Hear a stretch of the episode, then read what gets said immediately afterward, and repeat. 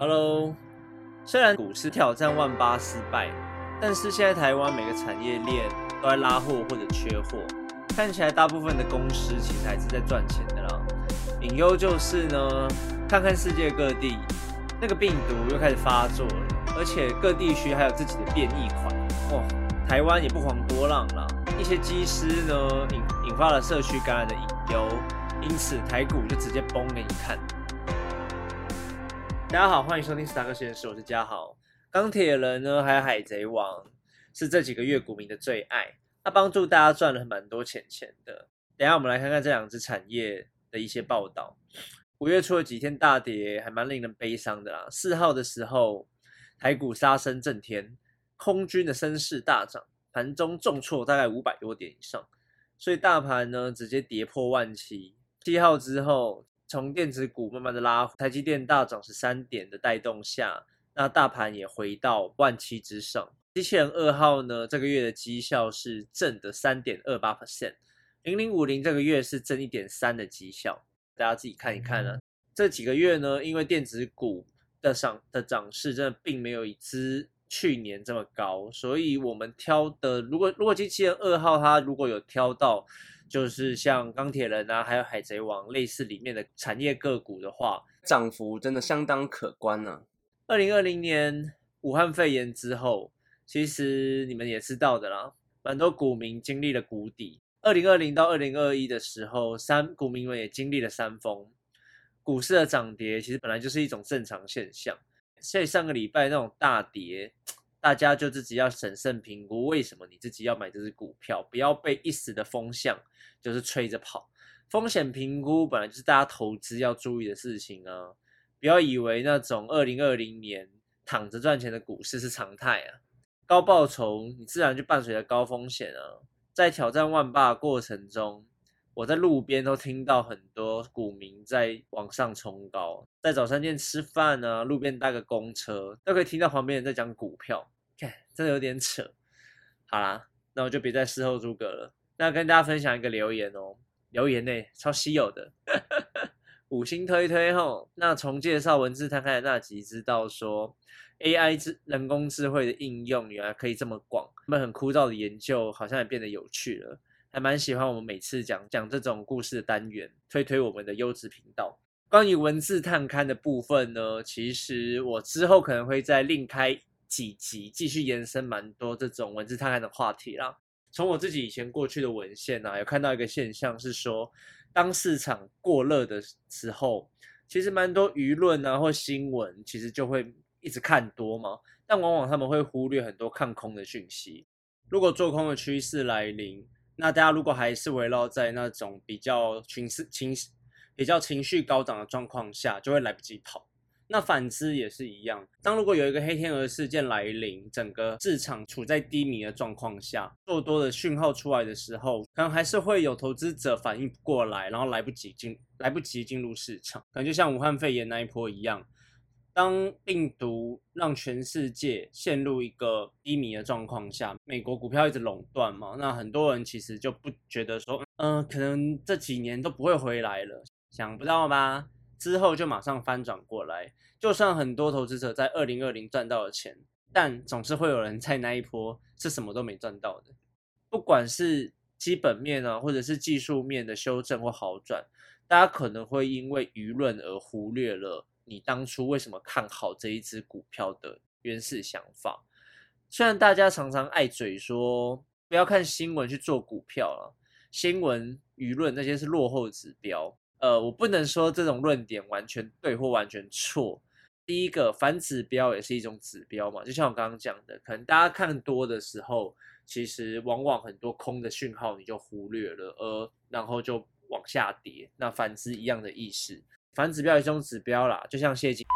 不是啦，我是说谢金燕他哥啦。第二点，并不是所有状况都完全符合说新闻舆论都是反指标这个部分。大家还记不记得 SARS？大家还记得次级房贷吧？看，如果这些都不记得，你年纪很轻，没关系，你至少知道二零二零武汉肺炎吧？当这些灾难降临的时候呢，所有的舆论其实不可能是看多的。我说的是综合舆论下。当这些大灾难啊，或者是黑天鹅来临的时候，这些舆论文章是可以给人一种警讯的，就大家都看空的时候了。哎呀，越讲越多，好了，我之后再开一集再专门讲这个议题，好不好？我们这一集要讲的是五月份机器学习的个股预测。那我们先来看一下上个月选股的后续，好了。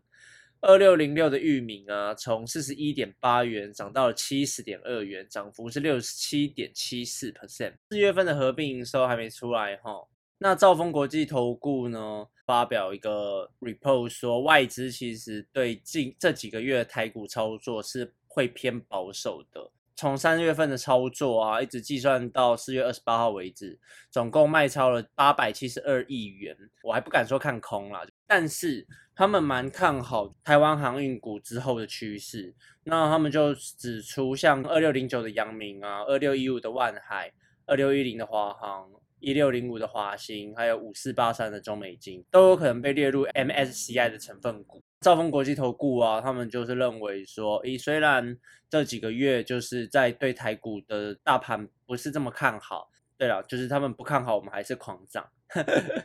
但他们对航运股，反正他们就是看航运股后面的部分呢。另外呢，像摩根大通啊，还有汇丰，其实都也也是蛮看好航运股的部分。他们把长龙的目标价调升到一百零二元，那这种破百元的目标价，其实对航运股来说，其实蛮稀奇的哦。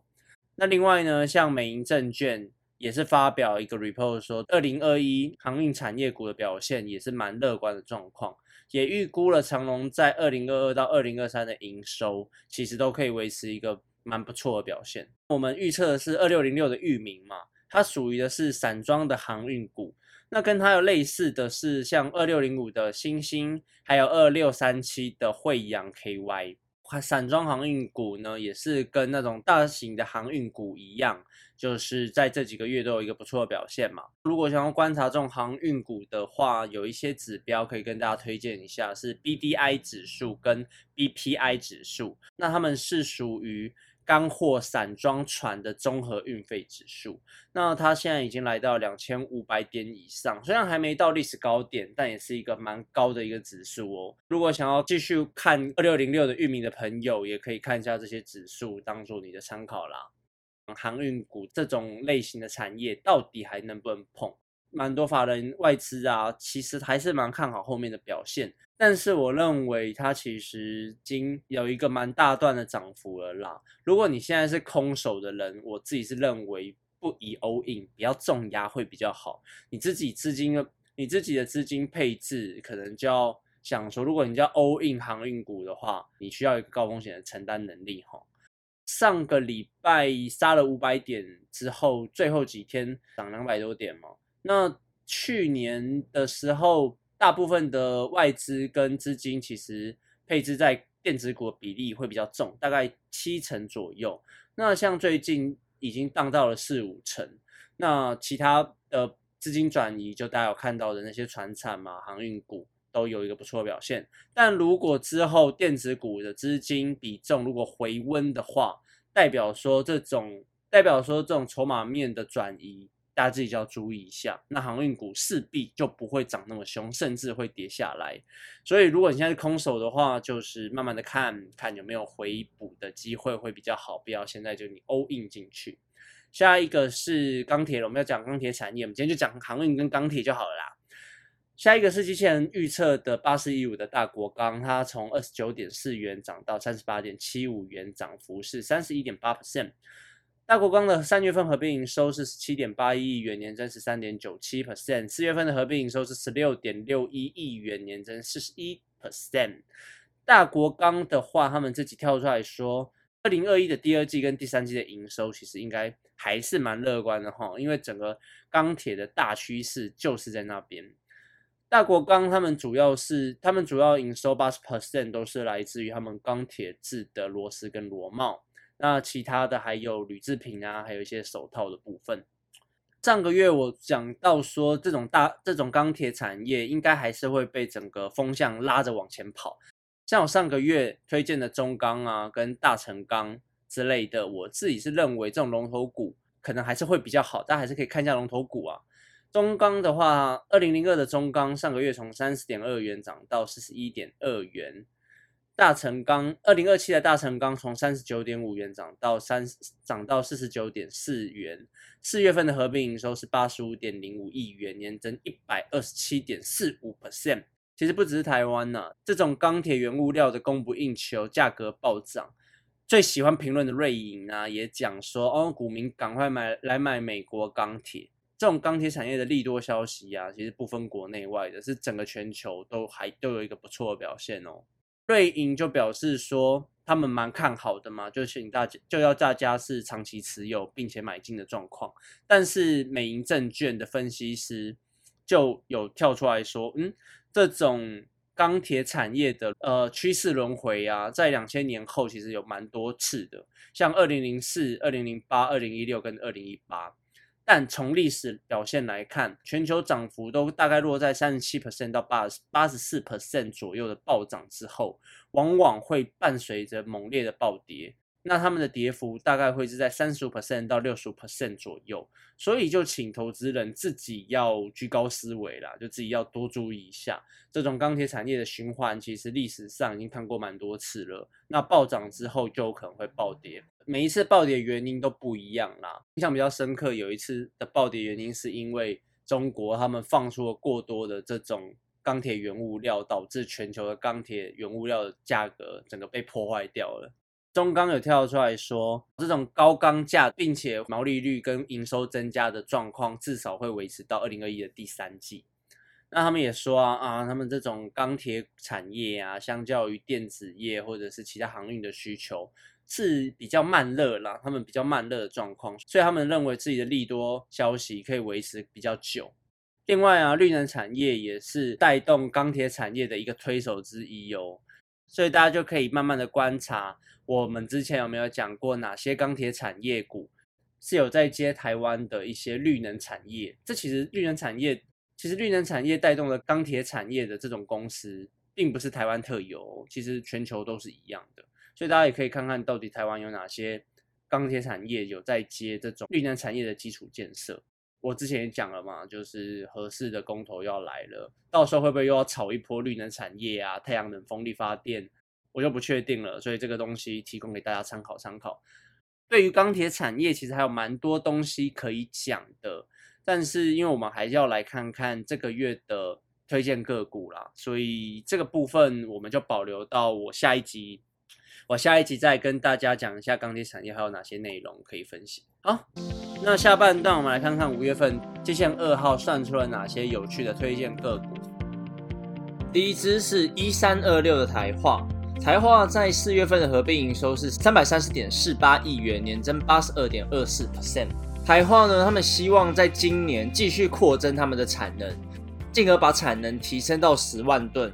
台化他们主要生产聚苯乙烯、PS、丙烯、丁二烯等等石化加工原料。因为全球响应减缩热潮的关系，台化塑胶部积极开发消费后再生塑胶 PCR，导入他们生产 PCR 主要来自于家庭五金啊、家庭产品，经过切碎、清洗等等步骤后，成为百分之百再生的塑胶，可以减少耗费用的石化原料。落实循环经济，PCR 台化也指出说，他们正在积极的扩增市场，想要和各大品牌厂去密切合作，产业类别相当的广哦，像笔电啊、山西家电等等，台化会慢慢的去布局，然后去开发更多的厂商使用他们的再生原料。除了刚刚讲的开发环保材料之外呢，台化他们也积极的去。跟上潮流啦，像是电动车啊、五 G，还有锂电池等等这些，呃，未来比较看好的几个趋势，他们就已经积极在开发一些像车用荧幕导光板啊、日行灯导光条啊、车车尾灯的反光调试啊，还有充电枪、充电桩、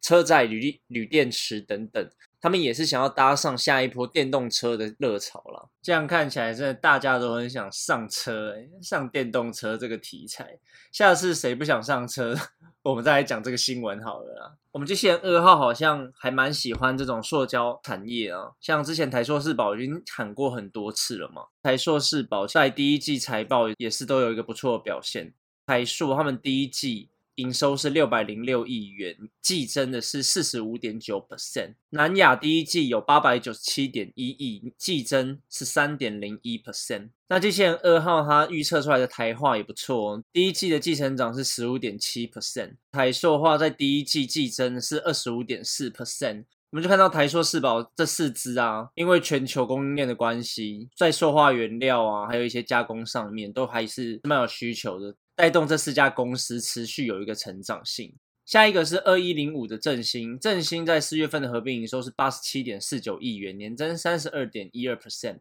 那之前我们好像也讲过振兴的啦，他们就是做轮胎产业的嘛。二零二零年第二季之后，因为汽车产业。慢慢回温的关系，也带动了轮胎产业慢慢的回温，然后需求量大增。那我们也讲过，美国他们在打轮胎的关税，所以像振兴他们也有蛮多方法去避开税率的这个问题。那我们这边我们就不多加解释了。我们要讲新的东西是，他们积极的往其他的国家去抢订单嘛。他们在二零一七的时候就开始布局印度啊、印尼，另外他们也在卡位一个新型轮胎，吼 ATV 的轮胎，它是主要是坐在沙滩车上面。他们预计在今年呢，在云林那边扩大产能，然后规划 ATV 的轮胎厂。在云林的这个厂呢，他们规划每天的产能能够能够制作出八百条，预计今年中动工，明年下半年就可以量产了。那主要就是他们要销往北美啊、欧洲，还有纽澳那种大家比较喜欢开越野车的国家。振兴他们跳出来说，他们已经陆续收到蛮多车厂他们的订单了，像是 Honda、雅马哈、美国北极星，还有欧美蛮多沙滩车大客户也正在追加他们 ATV 的车胎。除了抢攻 ATV 的车胎之外呢，他们其实也花了蛮多钱在海外设厂。除了刚刚提到的印度跟印尼之外啊，他们在中国的天津啊，还有昆山，另外还有让他们可以避税的越南，他们都在积极的扩增他们的产能当中。下一支是四五三二的睿智，睿智在四月份的合并营收是二十二点二二亿元，年增三十二点六二 percent。那睿智他们是做压缩机的啦，他们三月份的销售数字让他们自己是蛮惊讶的，他们卖了超过两百一十二万台，是单月销售最高的一一次。今年年初的时候啊，铜啊、细钢片的原物料涨价，所以他们自己的产品也调幅了五到十 percent。他们自己也指出说，因为这样子就是直接反映到下游，然后让消费者去承受。他们自己预计啊，到第二季销往中国应该会进入一个旺季，所以他们自己认为说，他们的业绩可以继续持续的维持高档。这一次机器人二号蛮有趣的，他预测到远传台湾大，但他就没有预测中华电信。可是我去查之后，其实四月份中华电信是电信三雄里面 EPS 其实是比较高的吼。中华电信的四月份合并营收是一百六十三点四一亿元，年增四 percent。那台湾大的四月份合并营收是一百一十二点四亿元，年增十三 percent。远传的四月份合并营收是六十三点五九亿元，年增三点六 percent。其实就 EPS 来看，中华电信还是因为他们的龙头股嘛，看起来会是比较好。但机器人二号这样预测的话，那会不会在表示说五 G 题材啊，或者电信题材，其实慢慢的可能要发酵了？虽然我们机器学习的模型是没有把消息面或者是一些题材面状况放进去了，可是我觉得有的时候还蛮神奇的，是慢慢的要有动静的时候，它就会先预测到了。那下一支是八三四一的日游。日友呢，在四月份的合并营收是二点六八亿元，年增三十一点九六 percent。他们有九十几 percent 的营收是来自于他们帮其他公司做废弃物的处理还有运送。他们指出呢，他们自己旗下的四大事业部，医疗废弃物的处理呀，公司的大型废弃物处理啊，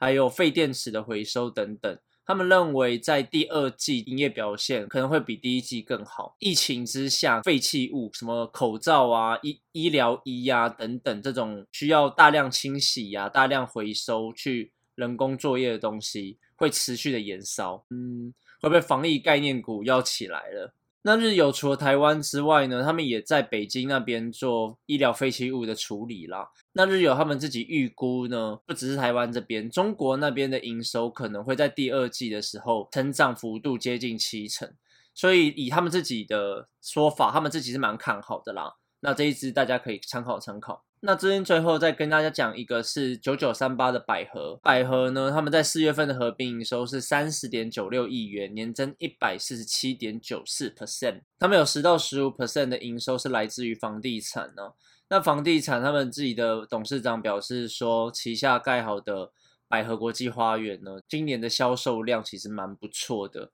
所以让他们在房地产这一块其实有一个蛮明显的营收表现。除了房地产之外呢，他们还有生产提花布啊、粘扣带、鞋带。射出钩等等的那种小产品，像他们这种鞋子配件方面呢，他们已经成为全球最大的粘扣带制造商。那这个产品呢，主要会应用在服饰、鞋类还有运动配件里面。另外，他们生产的一些小配件呢，还发展到包包、纸尿布、医疗器材、玩具、汽车等等。他们根本就是养护奇摩，什么都卖，什么都不奇怪嘛。什么奇怪的小配件都在生产。那他们自己就看好说，疫情在慢慢的回温之下。户外运动的人数可能会大增，然后导致他们自己的产能会增加。那看到这边呢，就想到，嗯，